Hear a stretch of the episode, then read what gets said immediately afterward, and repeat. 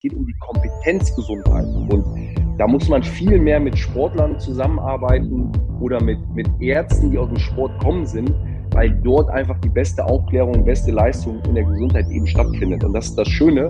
Und das Schöne ist auch noch, dann merken die am Ende, oh, wenn ich die berate und man nach Lösungen konkret sucht und nach, nach Optionen, oh, das ist ja gar nicht so teuer. Ich sage, nee, hat ja auch nicht immer nur was mit teuer zu tun, sondern was ist effizient. Und ich sage immer, die Menschen, die eh schon Yoga machen, die Menschen, die sowieso schon ins Fitnessstudio gehen, denen brauchst du nicht das auch noch bezahlen. Das ist totaler Quatsch, sondern du musst ja die erreichen, die bei der Gesundheit noch nicht angekommen sind, weil die die Grundängste noch nicht mal beseitigt wurden, nämlich überhaupt einen Termin zu bekommen oder überhaupt das, was ich gerade als individuelles Problem habe, auch jetzt lösen kann, egal ob es mental ist, ob es körperlich ist und Co. Und da fängt es erstmal an, in dem reinen Zugang und wen rufe ich an und wie komme ich daran. Rebellentalk, der große Freiheit.com. Ja, und hier sind wir wieder, die zwei Positionierungsrebellen der große Freiheit.com, Jens Alsleben und Absolut, ja, Christa, moin. Absolut Wodka. Ja, ja die äh, Wodcaster unter uns äh, sind schon ganz aufgeregt, weil die sehen schon, äh, was äh, die Hörer noch nicht äh, wissen. Wir haben einen äh, ganz besonderen Gast heute in der Leitung. Ähm, der Marcel Jansen äh, mit einem fantastischen Hintergrundbild, äh, was auch viel mit ihm zu tun hat. Aber das erzählt er am besten äh, selber. Moin Marcel, grüß dich. Moin, moin, Marcel. Ja, moin, moin in die Runde. Schön, ja, mein Hintergrundbild ist natürlich das Volksparkstadion. Natürlich das Volksparkstadion. Natürlich. Und auch das Logo kann man fast erkennen. Genau. Für die Bodenturner, Gymnastik und Barren äh, und, und sonstigen Leute, die keinen Fußball gucken, äh, was hat es denn damit auf sich? Du hast heute dein Gymnastikanzug an. Ich habe heute das sportlichste Outfit angezogen, was ich habe, nämlich meinen McLaren Formel 1 äh, Pullover, den ich mit meinem Sohn zusammen gekauft habe. Das ist dir zu Ehren, Marcel. Sportlicher geht es bei mir nicht. Das, das, kriegen wir dann aber noch besser in, in den richtigen Farben dann äh, und in der richtigen Sportart. Aber das holen wir dann nach. Ne? genau. Das möchte ich sehen. Ja. Jetzt, jetzt aber über zum Marcel hier. Ja, ja äh, was hat es damit auf sich? Äh, für die, äh, für die Un, äh, äh, ja, ich sag mal, für die Un, für die Ungläubigen, die Ungeübten, die Unkenntlichen. Die Unschuldigen. Ja, vielleicht, äh, vielleicht stelle ich mich mal kurz vor, weil es ja auch nicht klar, dass man, äh, dass alle dem Fußball so verbunden sind, äh, wie, wie, wie viele zwar hier in Hamburg. Aber ja, mein Name ist Marcel Jansen, bin äh, Präsident und Aufsichtsratsvorsitzender des Hamburger Sportvereins und auch äh, Präsident des EVs natürlich. Und ähm, selber äh, jetzt seit 13 Jahren schon in Hamburg tätig, äh, unter anderem äh, mit einer kleinen Beteiligungsgesellschaft mit dem Schwerpunkt Health und Healthcare. Und äh, ja, im Hintergrund sieht man äh, eben das Volksparkstadion und bewusst auch das Volksparkstadion mit Ausverkaufen, nämlich mit Menschen im Stadion. Ich glaube, das wünschen wir uns alle, nicht nur für den HSV, sondern natürlich für die gesamte, gesamte Gesellschaft, egal welche Art von Veranstaltungen ähm, im Sport oder auch in der Kultur und von daher ähm, bewusst äh, dieses passend zu eurem positiven Lied, mein positiver Hintergrund äh, in Gedenken an die normalen Zeiten. Ja, und wir wollen vor allen Dingen friedlichen Fußball. Das finde ich immer ganz wichtig, weil in der letzten Zeit ist Fußball ja doch mehr zum Rowdy-Sport geworden. So meint man jedenfalls, wenn man die ganzen Hooligans sieht, aber das hat eigentlich nichts mit Fußball zu tun, nicht? Aber äh, du bist ja aktiver Fußball. Du kommst ja eigentlich aus dem Fußball. Du bist ja ein, schon, schon als Jugendlicher äh, sehr aktiv gewesen, sehr erfolgreich gewesen bei diversen Vereinen, nicht nur in Hamburg, sondern Borussia, wenn ich da recht erinnere, auch in Bayern, wenn ich mich da richtig dran erinnere. Und erzähl doch uns mal bitte, wie du vom aktiven Fußballer zu so einer Führungsperson geworden bist, zum Unternehmer geworden bist. Was war dein Weg? Ja, was war der Weg? Ähm, ich versuche es mal in der, in der kürzeren äh, Form. Ähm, genau, vielleicht das noch zur Info. Also ich bin äh, geboren in, in Mönchengladbach, habe dort auch ähm, in meinem kleinen Dorfverein angefangen. Äh, der Fußweg war von, von zu Hause, nämlich bei dem SV Lörrep und bin relativ früh dann zu Borussia Mönchengladbach, was auch nicht viel weiter war mit dem Auto, zehn Minuten. Ähm, habe dort in der Jugendschule gespielt bei Borussia Mönchengladbach, bin dort auch Profi geworden, habe dort mein erstes Bundesligaspiel gemacht, dann auch Nationalspieler geworden, das Sommermärchen 2006. In Folge dann äh, bei Bayern München gewesen und ähm, 2007, 2008 und dann Mitte 2008 ähm, dann nach Hamburg gekommen und äh, sieben Jahre als Profi, also mit Abstand meine längste Zeit als Profispieler beim HSV und wie gesagt dann eben schon ähm, mittlerweile dann 13 Jahre. Ja, wie, wie, ist mein Weg so ein bisschen gekommen? Ich hatte das, das große Glück, eben äh, mein Hobby richtig ausleben zu können. Dafür braucht man erstmal ähm, eine, eine, eine Basis und ein Rück, Rückgrat. Und, und, das haben mir meine Eltern gegeben, die beide ähm, ja, im, im Mittelstand glaube ich, körperlich sehr, sehr hart arbeiten mussten, was sie gerne getan haben, aber was sicherlich nicht einfach war. Meine Mama hat bei, bei Aldi im, im Lager gearbeitet, beim Papa bei Kaisers Tengelmann in der wahren Annahme. Da ging es dann für beide, Papa 4 Uhr morgens, Mama um 5 Uhr morgens los und Mama habe ich dann gegen Mittag wieder gesehen, weil sie dann das Essen gemacht hat, die Wäsche gemacht hat. Papa kam dann irgendwann spät von der Arbeit und hat mich dann noch am frühen Abend dann äh, zum Training gefahren und auch äh, eben zurück und äh, das muss man halt wissen, dass Eltern auch unglaublich viel äh, ja, auf sich aufnehmen, damit die Kinder ihren Sport, mal egal welcher Sport, bei mir war es der Fußball, deshalb konnte ich dort mein Talent auch dementsprechend challengen. Ich konnte mit viel Spaß und Freude und einem großen Ehrgeiz, was ja an mir selber lag, vielleicht ein bisschen in der DNA, weil mein Papa selber ein guter Fußballspieler war, der sehr ehrgeizig war, ähm, der auch hoch gespielt hat. Ähm, trotzdem war es jetzt kein, sag mal, gestörtes Verhältnis äh, für für Fußballeltern, die wissen das, was ich meine, zumindest die Reflektierten, dass das Kind ja sonst immer der Beste oder immer der Schlechteste ist, sondern so extrem war es nicht. Mein Papa war natürlich immer ein Stück kritischer, weil er auch natürlich wusste, was da auf mich zukommen könnte, weil er die Erfahrung hatte, aber es war ein gesundes Verhältnis.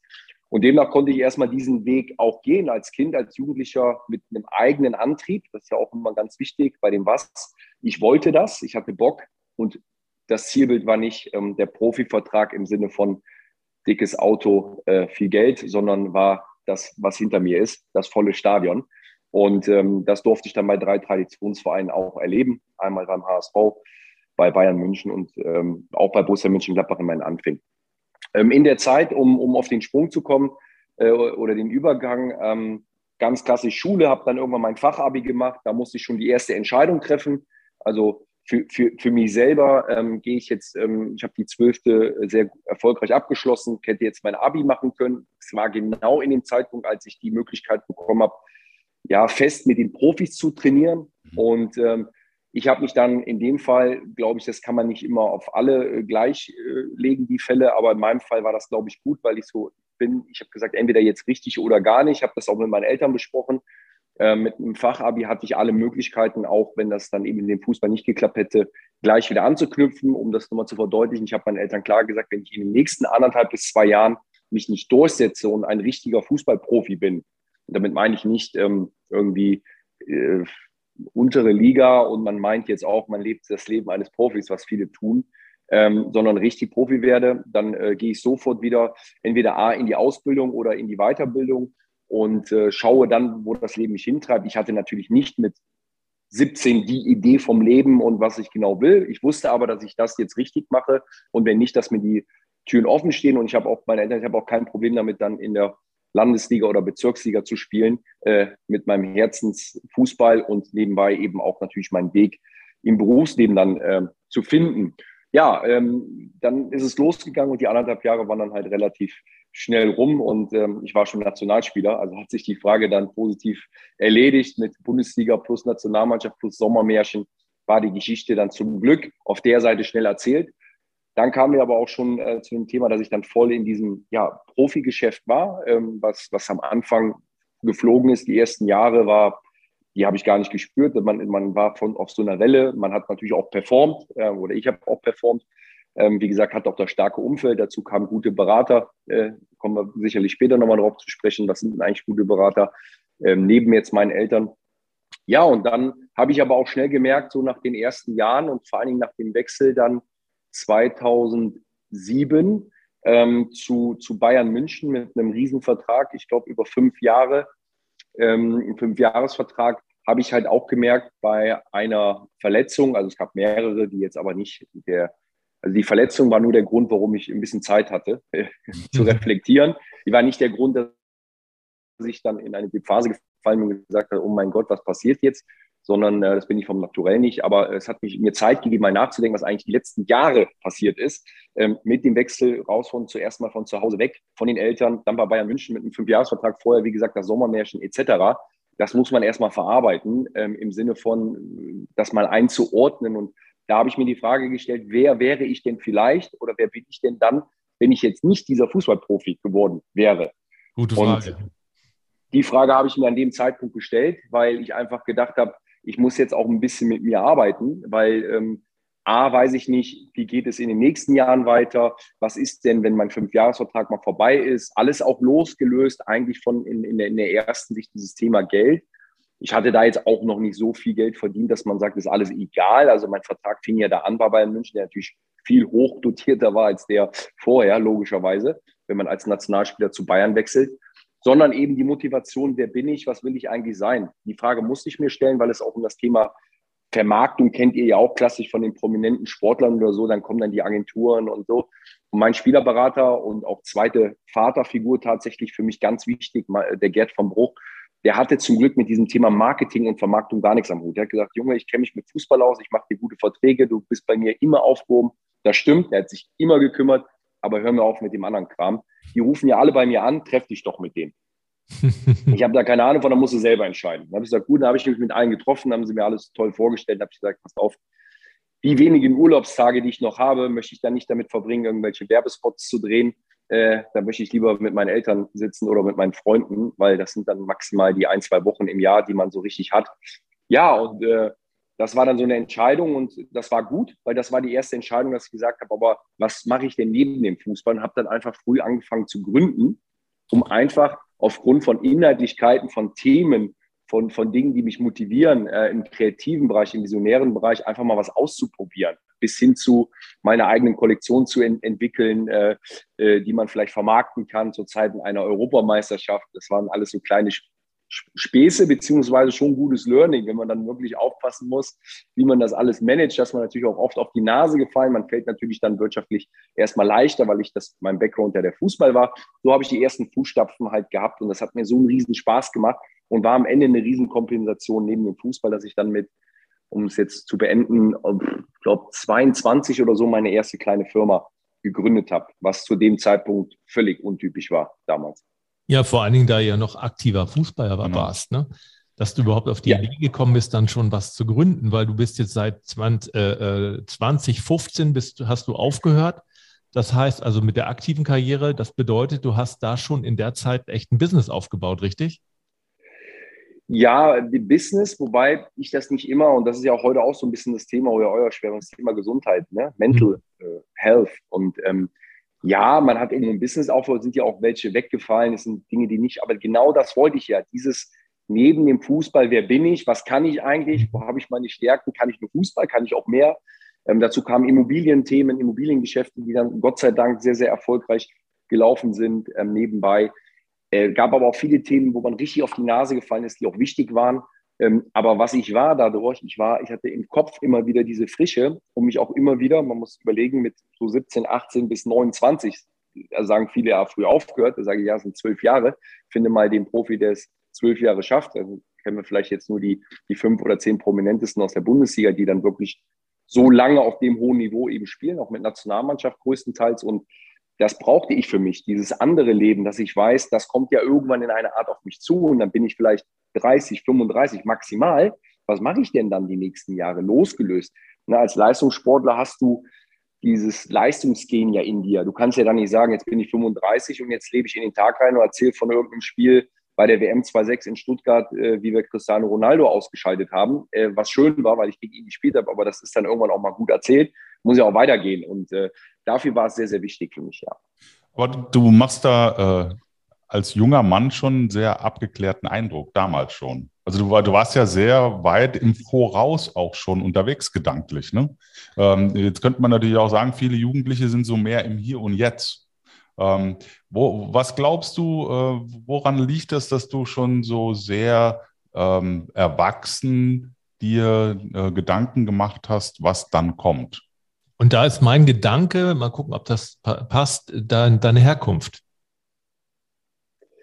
Du hast es jetzt zu gut übergeleitet, Jörg. Es, ist, es hat viel damit zu tun. Ja. Ähm, weiß ich auch erst im Nachgang, habe die Frage natürlich öfters gestellt bekommen, weil es gibt jetzt nicht die große Unternehmergeschichte bei uns in der Familie. Es gibt die Sportbranche, die ist klar, durch mein Papa auch und auch innerhalb der Familie logischerweise im Rheinland ne, mit dem Fußball an jeder Ecke. Aber hat tatsächlich mit der Herkunft. Also ich hab, bin schon jemand, der auch im Hier und Jetzt lebt, der auch sehr, auch zu dem Zeitpunkt noch in Anführungszeichen kindlich geblieben ist, weil das ganz wichtig ist. Das, was aber war, war eben dieses, dieses Abschauen meiner Vorbilder, diese Lebensintelligenz, mhm. die meine Eltern, diese Bodenhaftung, ähm, die hat mich schon dazu gebracht, ähm, relativ schnell in die Reflexion zu kommen. Ähm, und ich habe auf meine inneren Stimmen oder Stimmen, vielleicht nicht nur Stimmen, vielleicht nicht mehr sagen soll, aber so dieses innere Unruhe halt immer wirklich immer versucht auch mal drauf zu achten, nicht zu ignorieren, was da eigentlich alles in einem brodelt, wenn du dann mit 17, 18 auf einmal so eine Karriere hast bis zum Sommermärchen 2006, Borussia Mönchengladbach, Bayern München und Co., dass du das ernst nimmst einfach, dass da gerade viel passiert. Selbst weil es ja fast alles positiv war. Es war ja, es waren ja positive äh, Erlebnisse, aber die muss man auch verarbeiten. Und äh, da habe ich einfach auf meine innere Stimme gehört und auch, und da kommt das Hauptthema, ist, glaube ich, die Bodenhaftung. Mhm. Ja? Mein Papa hat immer gesagt, mehr wie zwei Schnitzel geht eh nicht. Und über Wasser laufen kann nur einer, ohne dass die Füße nass werden. Und wenn man sich das mal so ein bisschen zu Herzen nimmt, dann, dann, dann merkt man doch ganz schnell, in welcher, im Positiven zwar auch, aber auch im Negativen, in welcher unrealen Welt man als Fußballstar eigentlich lebt. Wenn man das mal ich hatte ja den Vergleich, meine Eltern, das Leben, wo es mir an nichts gefehlt hat. Wir waren übrigens schon immer reich, auch wenn wir wenig Geld hatten. Ja, mhm. das, und, und da habe ich einen riesen Respekt. Und ich glaube, aus diesem Respekt, ich will nicht sagen Angst, aber aus diesem Respekt heraus, habe ich gesagt, unterschätzt das nicht. Jetzt hatte ich einen riesen Vorteil. Im Fußball ist es für Junge, wenn man da mit offenen Augen und Kopf eingeht, man hat so viele Learnings von anderen, was man ja alles selber nicht machen muss. Also wie es nicht geht. Mhm. Ich habe so viele Mitspieler gehabt, die ich total respektiere, schätze und auch lieben gelernt habe, aber wo ich auch eben gesehen habe, wie es auch schieflaufen kann, schnell. Zweite Mal geschieden, irgendwie das, schon, schon drei Kinder, man ist noch nicht Mitte 20, hat schon gefühlt alles im Crashkurs gemacht und dann ist man 30, 35, Familienpapa, die Kinder sind schon relativ groß, man hat nicht viel von deren Kindern mitbekommen, wie gesagt, das Thema Geld, das Thema Frauen. Und dann ist man auf einmal schon in, in ich habe das ja gesehen an lebenden Beispielen, es waren ja Mitspieler, die waren fünf, zehn, zwölf Jahre älter als ich ähm, wie das eben auch schieflaufen kann. Und das war mir auch immer ein warnendes Beispiel. Und ja. Wird das, wird das thematisiert? Also ähm, man hat ja heutzutage diese Fuck-Up-Nights, äh, so Lessons-Learned-Runden, wo man eben äh, ganz offensiv über diese Themen spricht, äh, aufklärt, äh, wo ihr gewarnt werdet vom Profifußball sozusagen. Nimmt man euch da an die Hand oder ist, äh, ist das eher Glückssache, wie äh, reflektiert man selber ist oder wie die Berater sind? Das ist, glaube ich, eine Mischung von allem. Ne? Also ganz entscheidend ist natürlich ein Umfeld, weil das, und, und da liegt aber auch das große Problem für die, die den Erfolg eben schaffen, und das sind ja ganz, ganz wenige, diesen, diesen Durchbruch zu machen vom, also in, in dieses Profigeschäft und dann auch wirklich eine große Aufmerksamkeit bekommen. Das ist ja in anderen ich sag mal, es gibt ja nicht so viele Berufsgruppen, wo du als junger Mensch sehr, sehr viel Geld verdienen kannst. Das mhm. ist Sport, das ist Modeln, Musik, mhm. etc. Mhm. So. Und die Muster sind da alle immer relativ gleich. Schnell wird dieser junge Mensch, egal ob Mädel oder Junge, der irgendwas überdurchschnittlich gut kann, dadurch sehr erfolgreich und bekannt wird, glorifiziert und damit denkt auch gleichzeitig die Person, also ich sage das mal so platt, wie ich es auch meine, ich bin 18 und 19 oder meinetwegen dann 21 und spiele bei Bayern München, habe einen Fünfjahresvertrag, verdiene eine Schweine Kohle.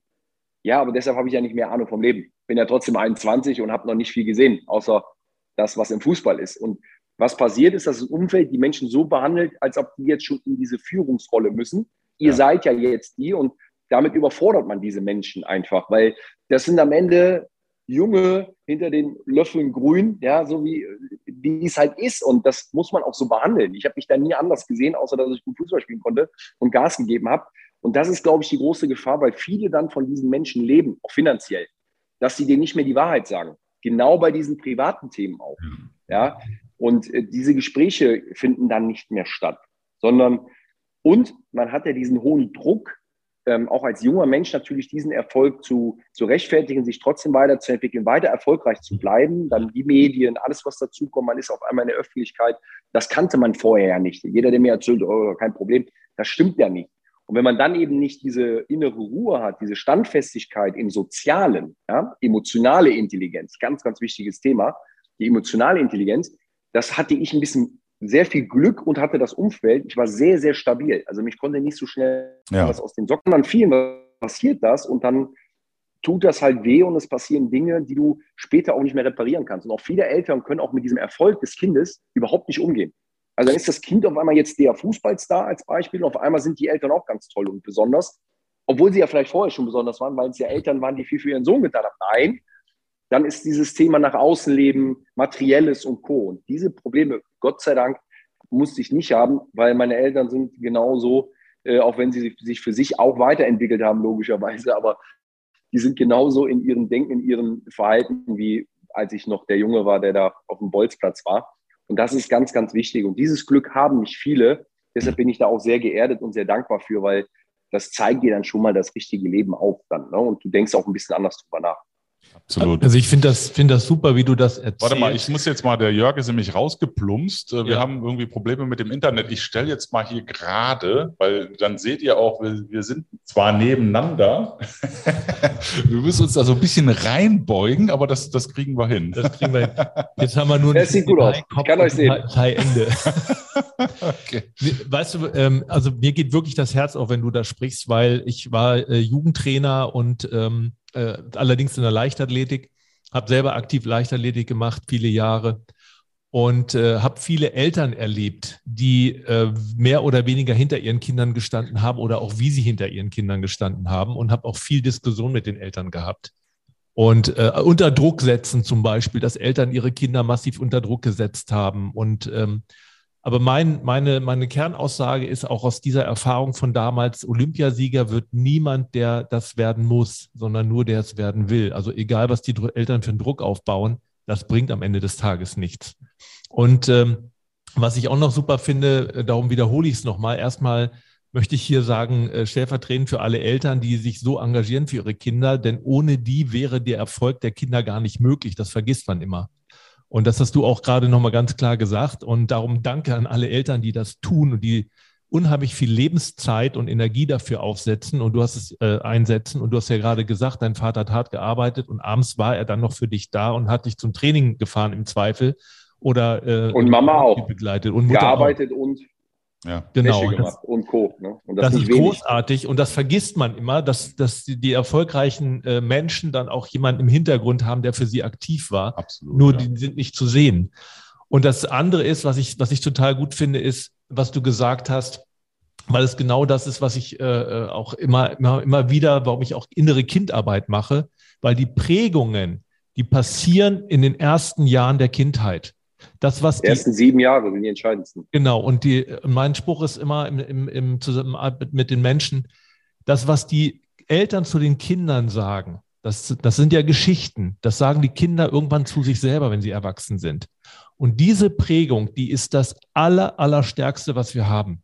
Und du hast gerade wunderbar erzählt, wirklich großartig, wie diese Worte deiner Eltern dich am Boden gehalten haben dass ja. du quasi nicht abgedriftet bist, was ja viele machen. Mit dem, gerade dieses Materielle, das ist natürlich für einen jungen Menschen eine totale Verführung. Und, und dann noch da auf dem Tablett zu stehen, da wirklich den, die Bodenhaftung zu behalten und dann einen geraden Weg zu gehen und nicht sagen, jetzt bin ich Fußballer, jetzt bin ich der liebe Gott. Und du hast ja nebenbei noch ein, ein Business aufgebaut. Das heißt, du hast dich ja nie als lieber Gott gefühlt, sondern du hast ja immer gedacht, oh Mensch, ich muss ja noch was leisten. Und das finde ich, finde ich wirklich großartig. Ja. Ja, und vor allen Dingen, wenn man weiß, ähm, aus unseren Vorgesprächen, äh, dass deine Eltern, äh, also die dir ja sowieso sehr wichtig sind, aber auch äh, der Auslöser sind für dein heutiges Business. Ähm, ja, dass ich, also da habe ich das zumindest in den Ohren, äh, dass äh, du gesagt hast, und da kommen wir jetzt auch gleich mal drauf, äh, das, was ich an ähm, Leistung bekomme, medizinische Leistung bekomme, ähm, was ich an Betreuung bekomme als Profisportler äh, und äh, ich daraus dann reflektiere, äh, wie gut mir das tut, äh, warum kriegen meine Eltern das nicht? Ja, äh, vielleicht kannst du da auch mal drauf, drauf eingehen, weil das äh, finde ich also so einen geilen Purpose für so eine Geschäftsgründung. Ähm, das hat mich tief berührt, als du mir das erste Mal erzählt hast. Ja, es ist tatsächlich so. Also in erster Linie natürlich bei meinen Eltern, warum, weil man es da am meisten ja mitkriegt, hautnah. Also die, sowohl die Gespräche als auch die, die Realität, aber auch im engeren Freundeskreis, der dazu auch gehörte, oder bekannten Familienkreis. Ja, es ist einfach das Thema Zugang zu Gesundheit. Ja, ähm, das ist einmal auf der, auf der Säule äh, Aufklärung gebaut und auf der anderen Seite natürlich dann überhaupt mit der zweiten Säule dem Zugang dazu. Und um es einfacher zu machen, jetzt auch für die, für die, für die, für die Zuhörer oder für die Interessierten, es gibt mir zwei Welten. Es ist der Marcel Jansen, äh, der sich auch schon immer reich gefühlt hat in seinem 5, äh, 6 Quadratmeter Kinderzimmer in seinem kleinen Dorf mit den Eltern, die, wie gesagt, dann morgens 4, 5 Uhr raus und dann gibt es ja dann den Sprung, wo, wo, wo ich das Glück hatte, aufgrund der guten Umstände und Umfeld eben mein Talent ausleben zu können und Profi zu werden. Und der Vergleich zum Ich werde Profi und dann auch noch Nationalspieler, dann jetzt wieder bezogen auf die zwei Säulen Zugang zu Gesundheit. Also ich habe Sachen gesehen und gelegt, wo sie gar nicht, sowas gibt, ja.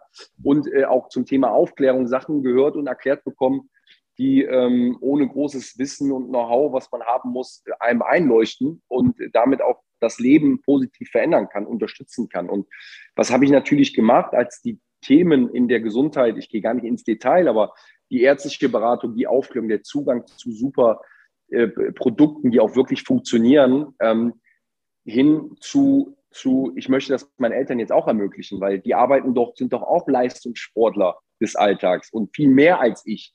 4 Uhr morgens bis 16, 17 Uhr. Mein Papa läuft auch 12 Kilometer. Die habe ich samstags gelaufen. Ja, und hatte danach vier Physiotherapeuten, Wärmebecken, Kältebecken, Streicheleinheiten und noch schön auf die Couch. Und da muss ich sagen, das, das Glück haben die Menschen nicht. Und meine Eltern nehme ich auch, auch stellvertretend für vielleicht einen großen Teil der Gesellschaft, nämlich die, die ihr ganzes Leben lang arbeiten und irgendwann hoffen, gesund in die Rente zu kommen. Um mhm. dann nochmal diese Lebensqualität zu haben, zu sagen, das habe ich mir jetzt mal verdient, mich selber zu finden. Das heißt ja dann nicht von heute auf morgen gar nichts mehr zu machen. Es geht ja nicht ums Machen, es geht ja um mal die Seele bauen zu lassen, jetzt zu genießen, spazieren zu gehen, viel mit den Enkelkindern vielleicht noch zu machen oder, oder, oder die Welt nochmal zu sehen. Aber es können ja viele Menschen gar nicht. Und wenn bei meinen Eltern das so weitergegangen wäre, und die waren ja so über 30, 35 Jahre in ihren Berufen, das hätte nicht funktioniert. Die waren da schon mit Tabletten vollgestopft, die sie nehmen mussten, äh, Rücken-OPs, Bandscheibe und Co. Beide. Und Symptome als ich dann gemerkt, genau, und als ich dann gemerkt habe, was wird mir jetzt eigentlich alles zur Verfügung gestellt, oder was ist mir sogar schon als Jugendspieler von Borussia Mönchengladbach, bist du ja auch Kassenpatient, ich sage immer so Rand, Randprodukt der Gesellschaft, ähm, dann, dann, das war auch schon privilegiert, aber dann Profi und Nationalspieler war Wahnsinn. Und als ich dann gefragt habe, könnte ich denn diese ganzen Sachen, ich habe sie dann übersetzt, wenn ich jetzt zwölf Kilometer und deshalb habe ich die und die Probleme in der Statik, das hat doch mein Papa auch. Ja, dann sagen die, ja, kannst du ja machen. Sage ich, also kriegen wir einen Termin. Ja, ja, komm doch morgen vorbei, du bist ja jetzt, jetzt bist du ja der Marcel Jansen. Dann habe ich mich zwar gefreut, war sehr, sehr dankbar, es soll jetzt nicht falsch klingen, aber ich habe dann auch gesagt, es war schon ein bisschen krank auch, wenn ich jetzt, wo, weil ich der Sohn und dann ist alles kein Problem, weil man so, aber das muss doch Standard sein, dass der Mensch, der viel arbeitet in Deutschland, Zugang zu Gesundheit hat.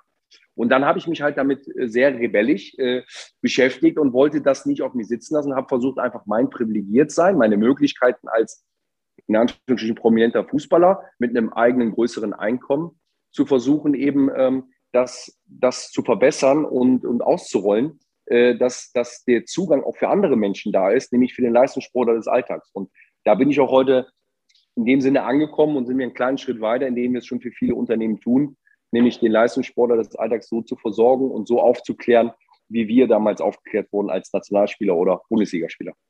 Was passiert denn konkret? Also wie, wie macht ihr das? Was ist euer Konzept? Konkret ist es, äh, sind, sind es mehrere Zusammenhänge um, um betriebliche Gesundheits, Fürsorge oder Gesundheitsmanagement. Es geht um die Implementierung. Also ich berate Unternehmen in der Implementierung zum Thema Gesundheit im Unternehmen für die Mitarbeiter. Das heißt, überhaupt erstmal einen Status quo zu ermitteln. Ja, das ist, tut man ganz gut, auch gerade auf der obersten Ebene, Geschäftsführung, Personalverantwortung bis hin zu Gesellschaftern weil das muss man oben aufhängen, das Thema, weil wenn du die Menschen fragst, dann wollen sie schnellere Pferde, ja, dann hätten wir bis heute keine Autos. Also, weil klar, weil das sind Ängste. Ich kenne das ja von meinen Eltern, die erzählen nicht, äh, ich habe gerade Schmerzen, ich kriege keinen Arzttermin oder ich habe schon seit Wochen und ich komme nicht weiter. Das erzählen sie nicht auf der Arbeit, das erzählen sie auch nicht den Freunden, das fressen die in sich hinein und wenn du dann den Menschen zur Verfügung stellst, willst du 20, 30 Euro Gehaltserhöhung haben oder willst du Zugang zu Gesundheit? Da wird jeder erstmal sagen, 20, 30 Euro pack mal drauf, äh, will ich lieber die Kohle und es bringt ja gar nichts, weil geh mal zum Zahnarzt, ja, als Kassenpatient. Ja, kannst du gar nicht hingehen, wie willst du das bezahlen? Du musst einen Urlaub absagen im Jahr, den du dringend brauchst, damit du dann 600, 800 Euro für den Zahnarzt hast. Also das ist einfach in sich nicht mehr gesund, das System. Und ähm, was wir machen ist, oder ich mache und dann auch, sind ja nicht nur eigene Beteiligung, sondern sind auch externe Partner, Kompetenzen, nennt sich Hey Helps. Und wir mit Hey Helps ähm, gehen dann eben aufs Unternehmen zu und ähm, gehen in die Beratung rein und dann schauen wir, wie implementieren wir maßgeschneidert aufs Unternehmen ein, ein Gesundheitssystem, ja, was äh, zum größten Teil echt günstiger ist als Kaffee und Wasser, äh, was sowieso zur Verfügung muss, einen größeren äh, Schwerpunkt haben. Und die Säulen, die da sind, die wir anbieten oder die wir besprechen, sind mentale Gesundheit, körperliche Gesundheit, logischerweise. Das Thema Diagnostik spielt eine große Rolle, weil wir und ich habe den Ansatz, das ist der Riesenunterschied in meiner größten Motivation, was mich auch am meisten leider geschockt hat, dass unser System, unsere Gesellschaft im Gesundheitswesen funktioniert in der Symptombekämpfung. Mhm. Das ist ja, ja der das, größte Schwachsinn, den es gibt. Ja. ja. Und es heißt auch Krankenkasse. In, nee, ja, da muss man, habe ich auch immer gedacht, das stimmt aber nicht. Krankenkassen haben großes Interesse, rein wirtschaftlich, dass der Mensch nicht krank wird. Weil sie bezahlen ja unnötige OPs, die Krankenkassen. Wenn alle gute Hilfsmittel hätten, gute Beratung, Aufklärung und Co., würden, würde die Krankenkasse Geld verdienen ohne Ende. Das Problem ist aber, dass Gesundheit noch nicht den Stellenwert und den Zugang hat. Und die Krankenkassen haben ja mittlerweile ganz, ganz große Präventionstöpfe. Also es geht gar nicht um die Krankenkassen und den Arbeitgeber. Der Arbeitgeber, also die Unternehmen haben auch ein Interesse, weil die wollen ja nicht, dass die Mitarbeiter krank sind. Aber es gibt viele andere auf der Welt, die ein Rieseninteresse dann haben, leider die auch die vermeintlichen Erlösungserbringer, dass man halt zum fünften Mal zum Rückenspritzen kommt. Aber warum man die Rückenspritzen hat, äh, Schmerzen hat, Entschuldigung, äh, hab, das, oh, keine Ahnung. Ne? Man, man, weiß ja, wenn man sich am Tisch stoßt, ob, man, ob das die Ursache war oder ob man die einfach die Schmerzen hat. Und wenn du dann halt eben in dieses Ganzheitliche gehst, ja, das, was uns total fehlt, es ist immer so schwarz und weiß, ist nicht richtig. Ja? Gesundheit, Medizin ist komplex und ähm, das ist halt eben ein großes Problem und ähm, da braucht man mehr Mut, mehr Zugang und mehr Aufklärung und mehr Möglichkeiten, weil Symptome zu bekämpfen bringt gar nichts, bringt nur dem, was der äh, sich das bezahlen lässt, dass die Symptome bekämpft werden. Arbeitet ihr da mit Osteopathen zusammen oder weil der Osteopath ist ja derjenige, der den Menschen als Ganzes betrachtet? Also ist das so ein Sowohl ist, ist ein Ansatz, aber nochmal, die Schulmedizin ist extrem wichtig und top. Wie oft hat sie mich gerettet, aber es ist halt nur ein Teil. Mhm. Und das ist das Problem. Ja, ich meine, jeder kennt das. Wenn's, es gibt so viele Ursachen, ähm, die, die, die, die, die zu Krankheitsbildern führen können. Und da gibt es, wir haben tolle Ärzte, so ist es nicht. Wir haben auch ein gutes System, aber es muss besser in, ineinander greifen und es muss auch besser übersetzt werden für den Menschen.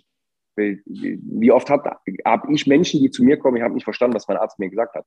Mhm. So, und da fängt ja das Problem an. Ja? Das, ja, ja. Ähm, und dann überhaupt erstmal einen Termin zu bekommen. Absolut ne, bringt, bringt ja, also ich habe das ja bei uns gesehen, als ich nicht der Profi war, wie schwer das damals schon war. Jetzt, ich höre, es wird immer schlimmer, dass, dass äh, man einen Kernspan haben möchte, weil mein, mein Papa Riesenschmerzen hatte im Rücken und ich weiß, was ist denn das jetzt genau?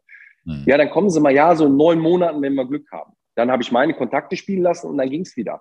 Und das ist schön für uns, aber ich, ich habe da so irgendwie das Bedürfnis, irgendwie was zurückzugeben und das losgelöst von mir und meiner Familie, das kann nicht sein. Und es gibt aber Möglichkeiten und die größten Möglichkeiten und Einfluss oder Zugänge können tatsächlich Unternehmen in der Verantwortung übernehmen und es kostet die nicht mal wirklich richtig Geld. Können sie sogar noch steuerlich absetzen. Das wissen nur halt viele nicht. Und das ist mein Thema, wo ich total drin aufgehe, weil es ein Win-to-Win ist, ja. Absolut. Ähm, und ist total ehrlich halt einfach auch am Ende. Ne? Ja, ich, ich habe es ja gesagt, das ist ein, ein geiler Purpose. Ja, ja und das passt zu New Work. Ja, es ist total New Work. Ähm, und und äh, was uns ja auch so zusammengebracht hat, ist, ähm, es ist ja, wir kommen ja aus der Mental-Gesundheitsecke. Ja, du kommst aus der physischen Gesundheitsecke. Das eine lässt sich vom anderen gar nicht trennen. Das äh, gehört nun mal zusammen. Das ganze genau. Thema Psychosomatik ist äh, ein riesen, äh, Riesenthema, gerade auch in unserer Gesellschaft. Äh, und äh, wir, wir wissen halt auch, dass wir mit unseren Ansätzen äh, zu mehr Leichtigkeit beitragen ähm, und du eben auch zu mehr Stabilität.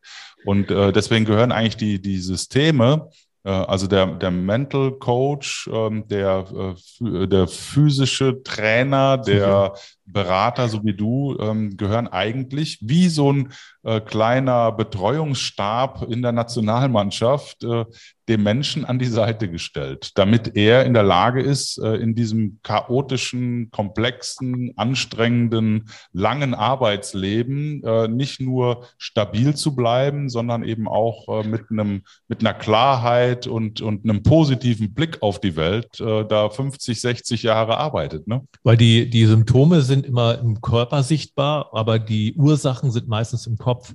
Das heißt also, diese ganzen Bandscheibenvorfälle, Rückenschmerzen, Knieschmerzen und so weiter, das findet ja alles statt, weil die Menschen sich quasi sinnbildlich belasten, zu sehr belasten im Kopf und dass es dann sinnbildlich auf den Schultern liegt und dann äh, verursacht es die Schmerzen. Es ist ja auch ein Grund, warum du kriegst ja gar keinen, also wenn ich mit Menschen spreche, du kriegst gar keinen äh, Therapeutentermin mehr. Das, also auf Monate ausge, also nicht nur Orthopäden, sondern auch die ganzen Psychologen, Psychotherapeuten, die wissen gar nicht mehr wohin. Und das finde ich, also jetzt um den Bogen zu schlagen, ist, das finde ich großartig, darum New Work, was früher nicht ins Unternehmen gehörte wie Weiterbildung. Ne? Also Persönlichkeitsentwicklung ist ja heute auch im Unternehmen, so gehört das Thema Gesundheit auch ins Unternehmen, weil es einfach untrennbar ist, Leben und Arbeiten. Dieses alte Wort New Work Balance ist ja totaler Schwachsinn sondern es ist eine Einheit und deswegen passt es auch in die Unternehmen. Ich habe ja, hab ja beim Militär, und dann, dann äh, bist du wieder dran, aber ich habe ja beim Militär gelernt in der Offizierausbildung, ähm, ich habe eine Pflicht zur Fürsorge und eine Pflicht zur Gesunderhaltung meiner Soldaten. Das ist ja oberstes Führungsprinzip, dass ich alles dafür tun muss, dass meine Soldaten mental und physisch stabil bleiben. Diese Pflicht zur Gesunderhaltung und zur Fürsorge gehört ja eigentlich in das Pflichtprogramm jeder Führungsausbildung. Eigentlich. Eigentlich. Nur gibt es viele, die machen. Wenn man die beste Leistung kriegen möchte von den Menschen, dann ja. Ja, ich meine, das, das ist ja ein faires, das ist ja ein faires ähm, Agreement, ne, zu sagen, Absolut. wenn ich, wenn ich dich einstelle, ähm, dann äh, äh, biete ich dir Sinn, ich biete dir äh, monetäre Vergütung, eine gewisse Sicherheit äh, und dafür will ich von dir gute Leistung, aber ich achte auch auf dich. Ich kümmere mich und um ich, dich. Und ich mache das und ich mache das wirklich, weil mir das wichtig ist. Ja. Nicht, weil das in irgendwelchen komischen Leitlinien drinsteht, sondern weil mein Menschenbild als Führungskraft genau das ist ich will, dass es dir gut geht, dass du, äh, äh, ich sag mal, unter unserer äh, Leitung sozusagen wächst. Und da sind wir gerade im großen Wandel in der, ja. in der Gesellschaft. Ja, Und darum passt das super da rein. Da, und das ist äh, genau der, der Schwerpunkt. Und ähm, die, die einzelnen Lösungserbringer, ob es dann Startups und Unternehmen sind, das ist nur Mittel zum Zweck. Es geht um das große Ganze. Und das habt ihr gerade beschrieben. Und genauso ist es. Äh, wenn man im Kopf in dem Sinne mental erkrankt, geht es in den Körper über. Aber es gibt auch übrigens auch umgekehrt. Wir dürfen nicht die vergessen, die äh, im Hotelgewerbe, im Gastrogewerbe, im Mittelstand, im Lager, äh, da geht's, da geht's, die sind mental oft sogar sehr klar und gesund, weil das sehr straighte, starke Menschen sind, weil sonst kannst du so einen Job nicht machen. Ähm, die sind im Kopf total gesund, aber die sind körperlich äh, am Ende. ja, mein, mein, mein, Bruder ist bei VW und der, der muss teilweise richtig äh, knüppeln und äh, der hat auch wirklich Rückenschmerzen vom Heben, also nicht mental. Genau, genau. und deshalb sage ich ja, das, das gehört zusammen und ja. wir bieten eben auch gerade dieses Thema mentale Gesundheit bieten wir auch mit an. Also nicht wir persönlich, dann mit unserem Partner. Und da werdet ihr zum Beispiel ein Lösungserbringer oder viele andere und es geht da ganz stark auch, das eine ist die Führungskraft, die gerade geschildert wird, dass es damit reingehört, ja, aber ich glaube, wir müssen, ähm, also das wäre ja schon eine Traumlösung, aber wir müssen schon einen Schritt äh, früher und höher anfangen. Das ja. ist überhaupt der Zugang, weil das Unternehmen kann es eben ermöglichen, diesen Zugang zu bekommen für die Mitarbeiter. Mhm.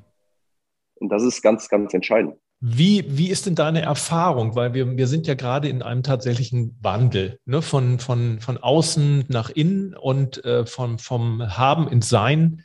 Wie ist denn deine Erfahrung mit, der, mit den Führungsebenen in den Unternehmen für dieses Thema? Äh, gut und positiv. Ähm, sieht man aber auch schon länger. Ähm, klar, das Thema wurde jetzt immer präsenter. Ich glaube, Corona hat da auch ähm, vielleicht auch mal was Positives an der Stelle auch zu beigetragen. Ähm, es wurde vorher schon gelebt und ich kenne viele Unternehmen schon über Jahre, weil ich ja auch schon länger in diesem, seit ja, so Mitte 20 schon, schon aktiv bin, es war schon immer so, dass die Unternehmen schon gerne was tun wollen für die Mitarbeiter und auch getan haben. Aber es war mehr so das Prinzip Trend, Zufall und muss man ja machen. Äh, aber es hatte wenig mit der inhaltlichen Kompetenz zu tun. Also ich habe ein ganz, einfaches Beispiel. Irgendwann wurde mal erzählt und haben dann irgendwelche Firmen angefangen, was ja gut gemeint ist, ja, aber wirtschaftlich A, wirtschaftlich und total Banane ist, dieses Thema mit den Gesundheit, mit diesen höhenverstellbaren Tischen. Das nehme ich immer gerne als Beispiel. Haben irgendwie ein paar Unternehmen das gemacht und dann hatte jedes Unternehmen höhenverstellbare Tische, weil braucht man ja. Mhm. Jetzt komme ich aus dem Leistungssport. Ich habe das Glück, mit sehr, sehr kompetenten Ärzten zu tun zu haben, die wirklich ganzheitlich denken müssen, weil sie damit Rennpferden in Anführungsstrichen zu tun haben oder mit dem, ne, mit dem, mit dem Leistungssportler.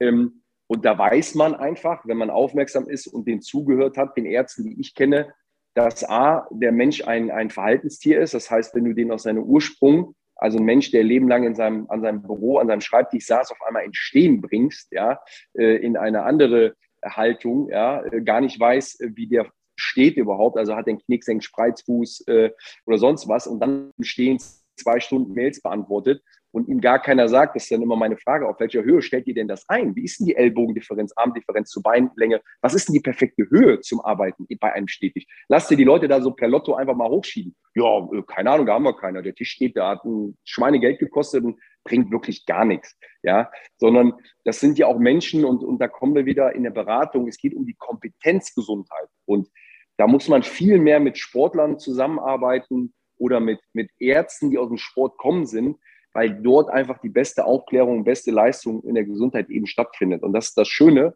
Und das Schöne ist auch noch, dann merken die am Ende, oh, wenn ich die berate und man nach Lösungen konkret sucht und nach, nach Optionen, oh, das ist ja gar nicht so teuer. Ich sage, nee, hat ja auch nicht immer nur was mit teuer zu tun, sondern was ist effizient. Und ich sage immer, die Menschen, die eh schon Yoga machen, die Menschen, die sowieso schon ins Fitnessstudio gehen, denen brauchst du nicht das auch noch bezahlen. Das ist totaler Quatsch, sondern du musst ja die erreichen, die bei der Gesundheit noch nicht angekommen sind, weil die die Grundängste noch nicht mal beseitigt wurden, nämlich überhaupt einen Termin zu bekommen oder überhaupt das, was ich gerade als individuelles Problem habe, auch jetzt lösen kann, egal ob es mental ist, ob es körperlich ist und Co. Und da fängt es erstmal an, in dem reinen Zugang und wen rufe ich an und wie komme ich daran. Und Unternehmen machen dann irgendwas, ähm, so wie wir jetzt in der Corona-Politik, weil ja, dann hängen wir uns irgendwelche Viren von nicht da oben an die Decke, ob das jetzt Sinn macht oder nicht, aber müssen wir jetzt machen. Ja, und das ist das Problem. Es ist gut gemeint oft, aber schlecht gemacht.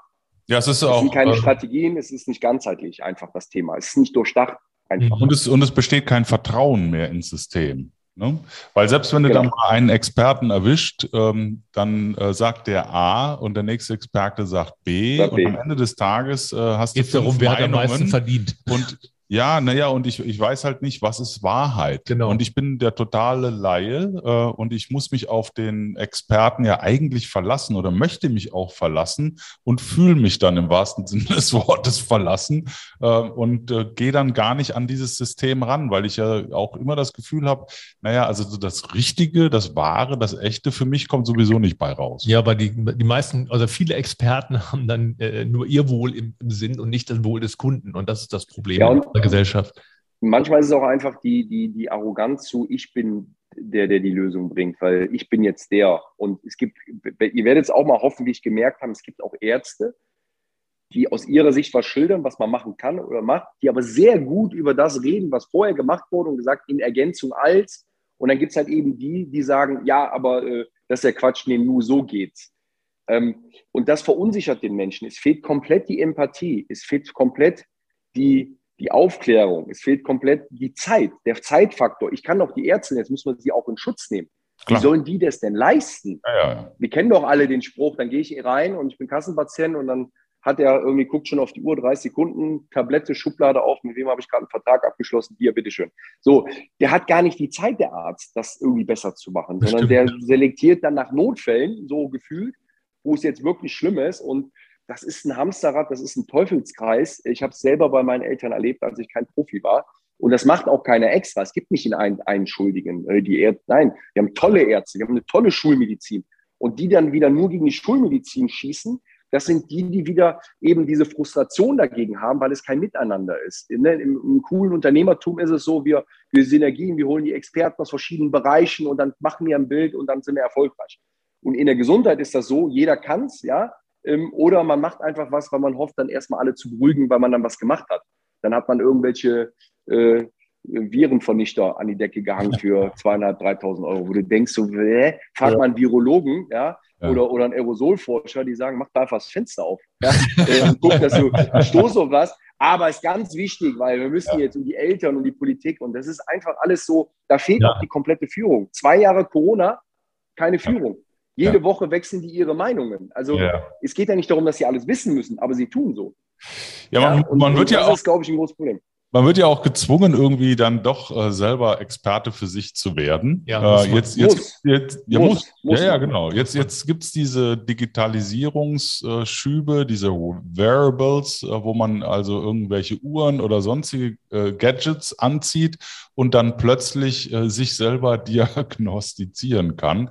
Äh, wie guckst denn du auf diese Entwicklung? Oder Dr. Google. Ja, genau. Ja, ganz, ganz gefährlich. Also macht noch mehr Ängst, also wir haben äh, oder Angst. Wir haben eben gesagt, das Thema Empathie, Aufklärung und Zusammenspiel. Das trägt Dr. Google, die es gar nicht böse meinen, aber bei Kleinigkeiten ist es vielleicht mal gut, wenn man selber schon entspannt ist und weiß, es jetzt auch nicht so. Aber viele kriegen dadurch ja richtig erst Panik, dann googeln sie was, dann kommen direkt die schlimmsten Diagnosen und bam. Das ist ganz gut. Ansonsten wahrscheinlich, es gibt ja immer was Gutes und was Schlechtes dabei. Bei dieser ganzen Digitalisierung, bei dieser Health und Selbstdiagnostik und Messbarkeit von Werten ja, auch da ist es immer gut, äh, beraten zu werden. Äh, also im, im Profisport wird es ja auch eingesetzt, ja, aber dann ist das irgendwo greifbar und auch klar, da geht es dann um, ist meine Herzfrequenz, warum ist die zu hoch, ja, war mein Schlaf nicht so gut, warum ist es nicht so. Das Problem ist aber, ähm, dass dann oft auch, auch da ist ein schmaler Grad zwischen, ich, ich komme noch mehr in dieses Hamsterrad rein, weil ich habe mir jetzt dadurch die Lösung erwartet und das kennt ihr besser, ihr seid im mentalen Bereich unterwegs, ja, da bringt dir die Uhr auch nichts. Ja? Wenn, wenn du dann weißt, dass alles scheiße ist, aber die Frage ist, wie wird es denn besser? Ja, ja und, ähm, genau. und es, kann aber, es kann aber ein Motor sein, dass man dahin kommt, dass man dann sagt, dann, dann muss ich jetzt mal weitergehen, ich muss mich öffnen, ich muss mich interessieren.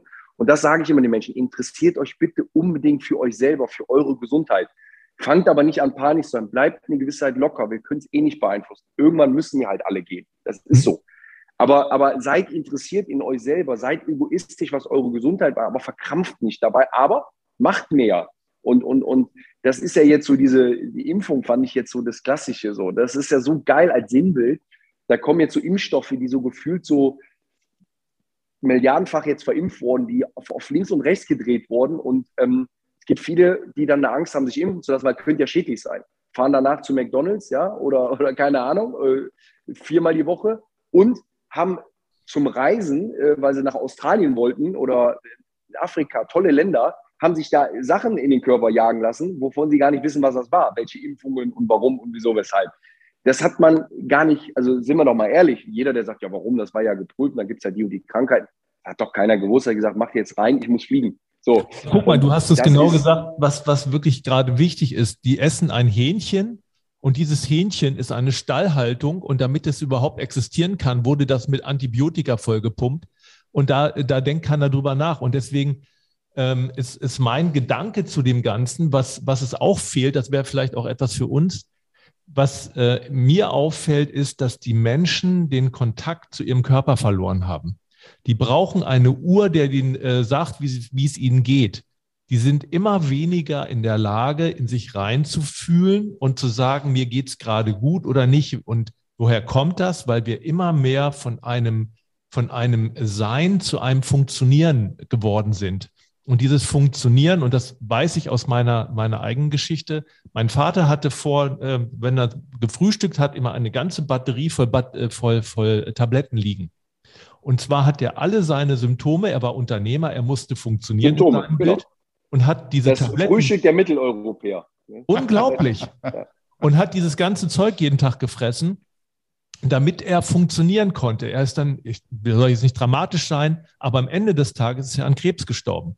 Das heißt, wenn du, wenn du dich nicht um deinen Körper kümmerst, wenn du es nicht schaffst, wirklich eine Beziehung, nicht nur mental, sondern auch zu, deinem, zu deinen Organen aufzubauen, dann wirst du irgendwann in eine Krankheit laufen. Das ist eigentlich schon ziemlich, kannst die Uhr nachstellen. Weil ich beschäftige mich Kenn auch. Ich von zu Hause. Ja. Genau das gleiche Thema mit meinem Papa. Ja. Mhm. Und das ist auch diese Generation, ne? die haben wahrscheinlich ja. noch gedacht, ich muss funktionieren. ich, äh, äh, also tue ich alles, dass ich die Symptome, dass das weggeht. Das ist ja auch so, viele gehen ja auch zum Arzt und sagen, machen Sie, dass das weg ist. Und, und da sind wir auch, glaube ich, auch im Wandel von, ja, in der Gesellschaft, dass wir, dass wir immer mehr dahin kommen und sagen, äh, wer bin ich denn überhaupt? Also das Mentale. Und wie geht es mir? Diese Frage, wie geht es mir, die können dir ganz viele Leute gar nicht beantworten. Ja, oder gut, weil Standardantwort. Ne? Genau so, was ja. Heißt so, denn, was heißt denn gut? Ich, ich kann wieder funktionieren. Ich, ich mache schon. Ja, es ist ein, ist ein gutes Thema und es trifft leider auch jeden. Ne? Also es trifft den, wie meine Eltern hart arbeiten, der eigentlich mental, also muss ich schon sagen, mein Papa, was das hier ist, ist super. Kann beißen, lebensfroh, lässt sich das nicht versauen. Die Woche Katastrophe von Montags bis Freitags, 4 Uhr morgens bis, keine Ahnung, 17 Uhr, dann noch die anderen Geschichten am Wochenende. Ha, super Sportplatz, mit den Jungs ein Bier trinken. Also so, das funktioniert nur. Der Körper hat halt eben Grenzen und Limits. Und hätten wir nicht radikal, und das äh, kann ich hier so sagen, das, auch wenn es mir nicht so leicht fällt, aber hätten wir nicht radikal das Leben von meinem Papa umgestellt, äh, wäre der heute nicht mehr da. Mhm. Ähm, mein Vater hat es halt nicht gemacht ne? und er ist nicht mehr da. Also das ist... Äh, das ist wirklich schwarz auf weiß. Ich habe das auch, mhm. wenn ihr die, ähm, und da geht es auch um Krebs, da geht es auch um eine Krebsdiagnose, da gibt es einen ganz schlimmen Verlauf und und dann nicht radikal mit der Schulmedizin, aber mit ganz, ganz, ganz vielen anderen Sachen. Mhm. Und das ist auch sehr individuell und immer dieses Jahr für jeden Menschen, du musst das machen. Jeder ist individuell.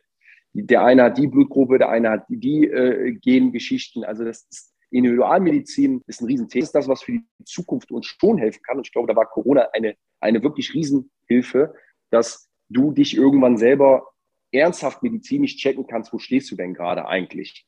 So. Ja, und was ich das Mentale muss man immer im Mentalen erarbeiten. Das geht halt nicht jetzt über eine, aber es gibt ja vieles. Wir machen ja alles und schmeißen uns irgendwas rein, auch was präventiv sein soll, wo wir gar nicht wissen, ob wir es überhaupt brauchen. Und da fängt es ja schon an.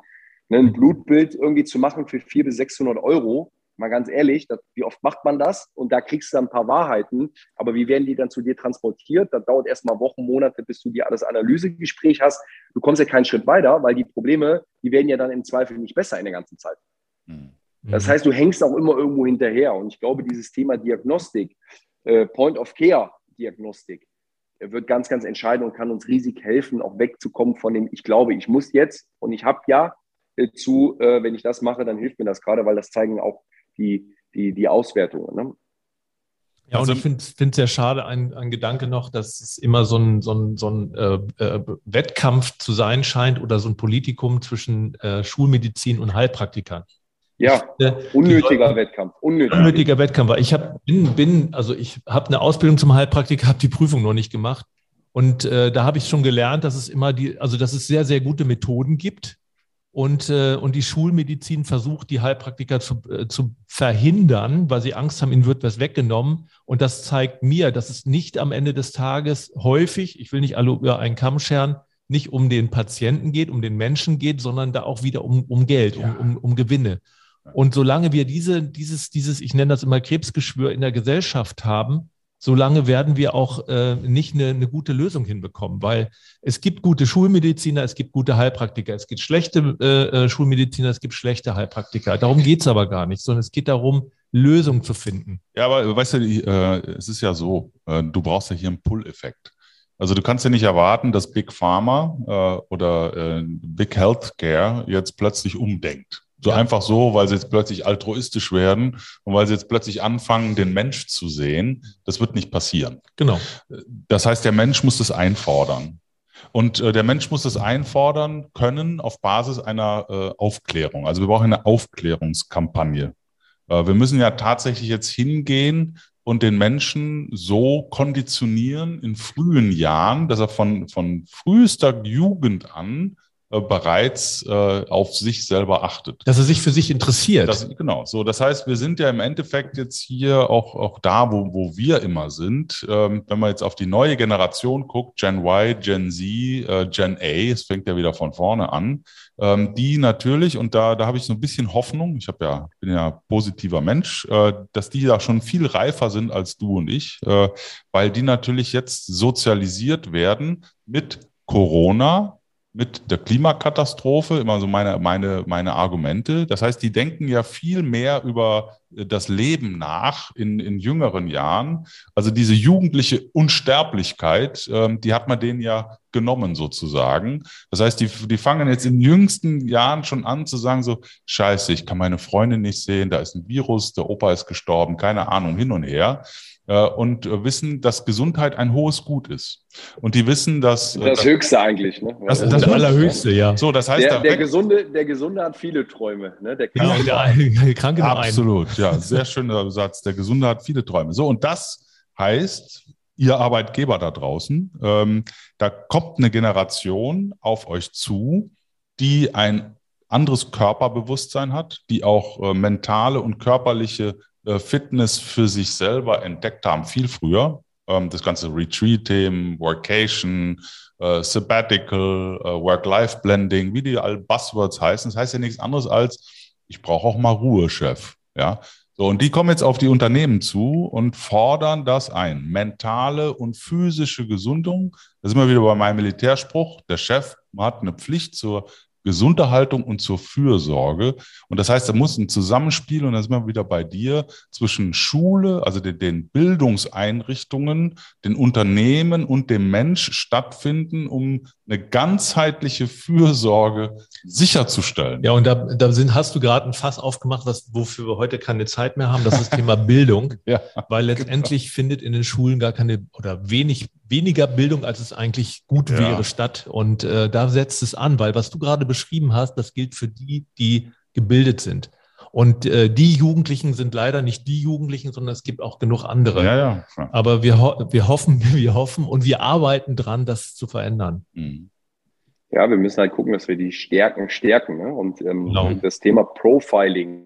Profiling, genau. Ja, das, das, ist ja, das ist somit das Wichtigste, weil aus dem, aus dem, aus dem Verhalten, das Verhalten resultiert ja oft aus dem, aus dem, ähm, aus dem, warum mache ich etwas. Und viele Leute wissen ja gar nicht, warum sie etwas machen und warum sie sich dann eben so entsprechend verhalten. Also das ist egal, ob ich das jetzt auf Kinder, Jugendliche oder auf Erwachsene lege. Und da fängt es ja an. Wer bin ich überhaupt? Was sind meine Stärken?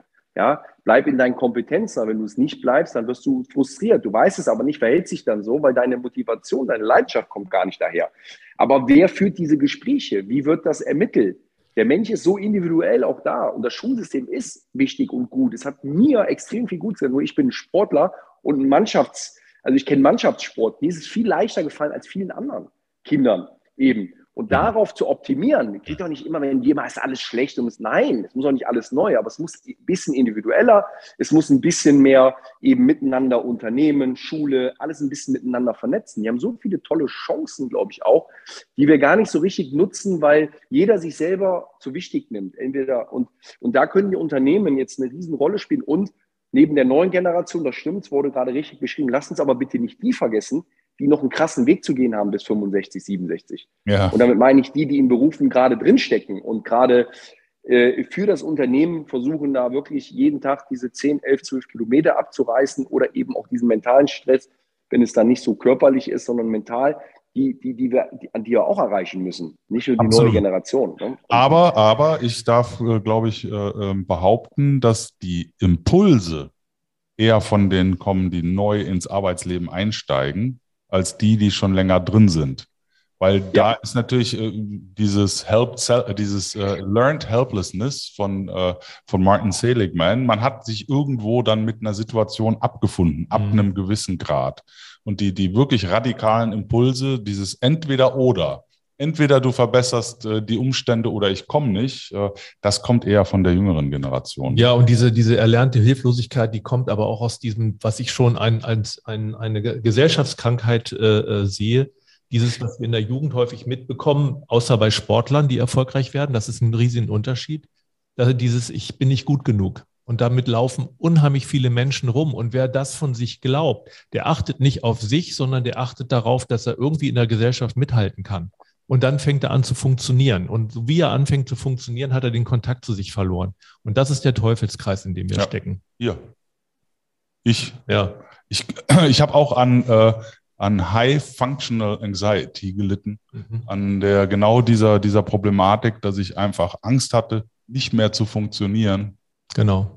Und das eben aufgrund dieser Glaubenssätze. Ne? Und da ist es egal, in welcher, welcher Gehaltsstufe du dich ja, ja, äh, befindest. Das, das ist völlig Im Gegenteil, das treibt dich so Umso erfolgreicher und Gehalt. Ja, genau. das, das, das treibt, mich hat es in eine sehr hohe Gehaltsklasse getrieben.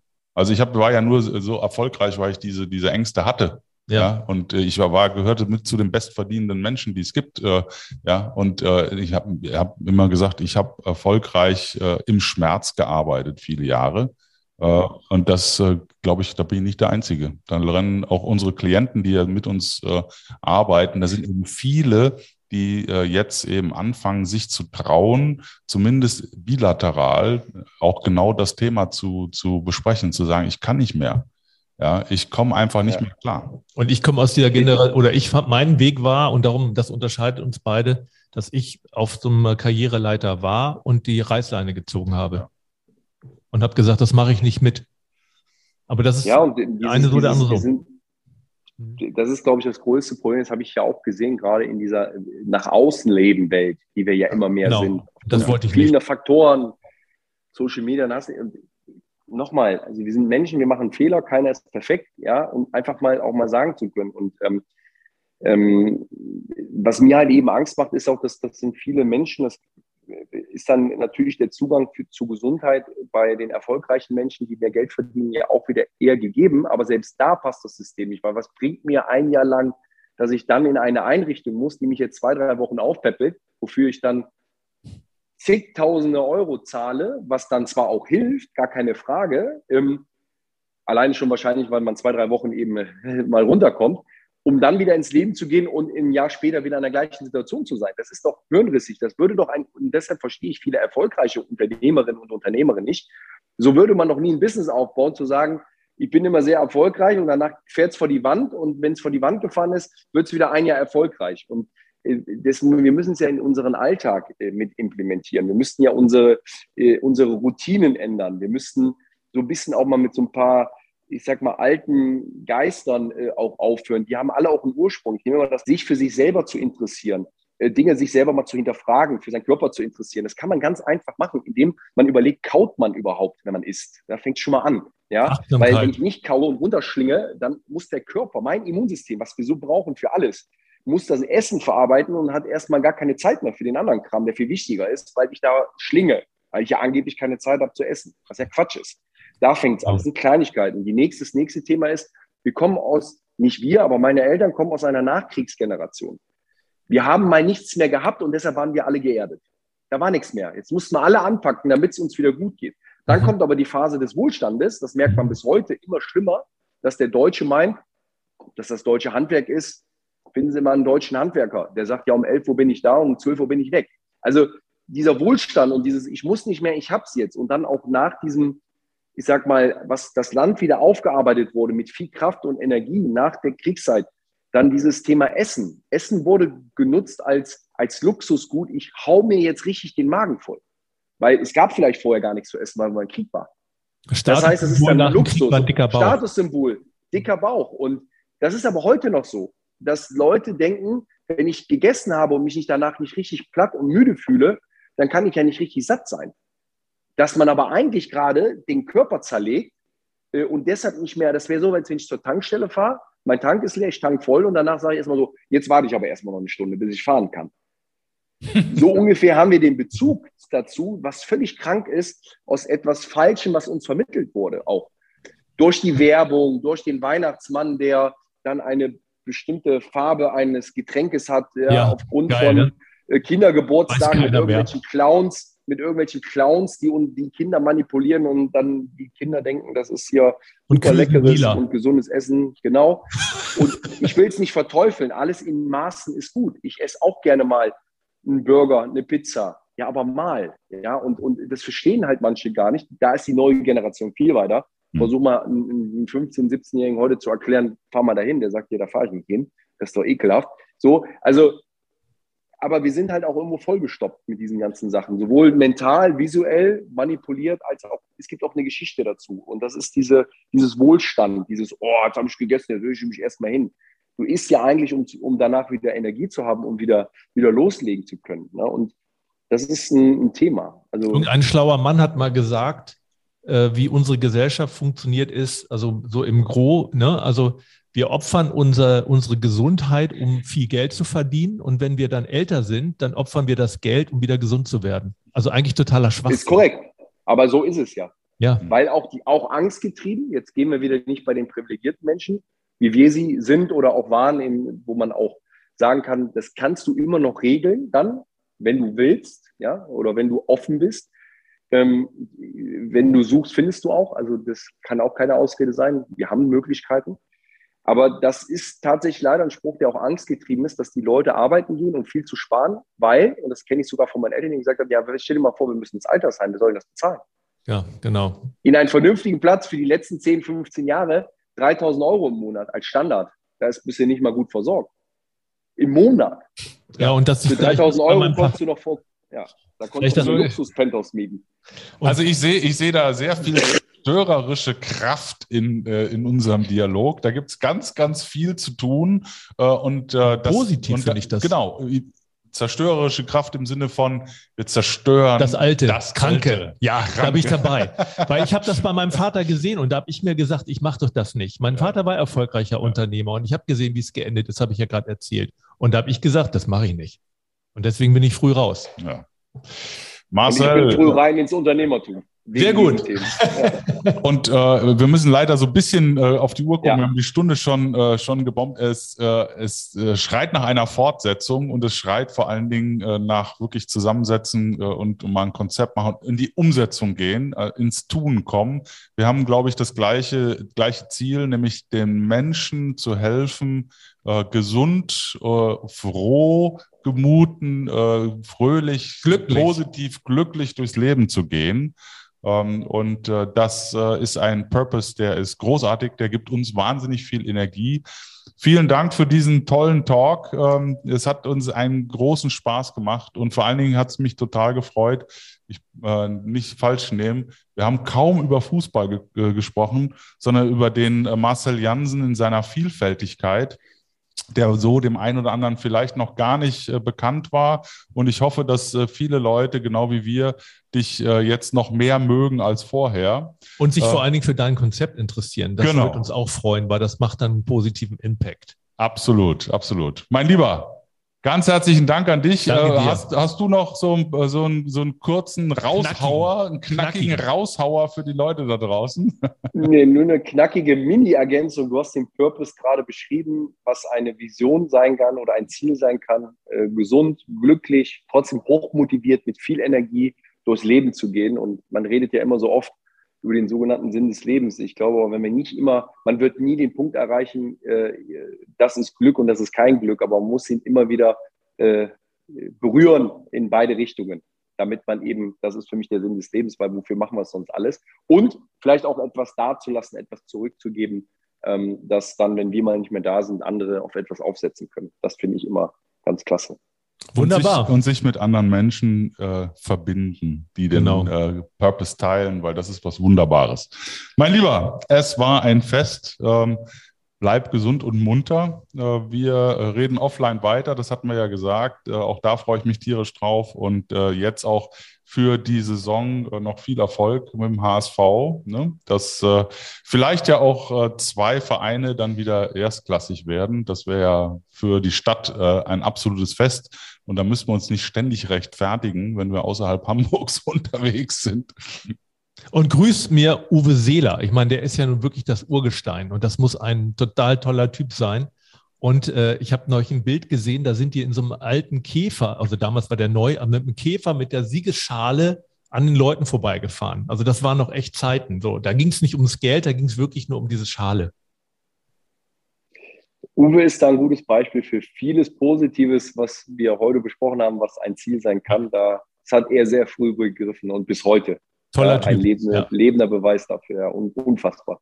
Vielleicht kann der auch mal in den Podcast kommen. Ja, ja, das wäre natürlich. Das wäre doch riesig. Das wäre riesig. Das wäre riesig. Das wäre riesig. Also, Vielleicht kannst du ein Wort für uns einlegen. genau. Das mache ich. Mein Lieber, es war schön. Mach's gut. Danke Schönes dir. Wochenende. Danke, danke euch. Danke, ciao, tschüss. Rebellentalk, der große Freiheit.com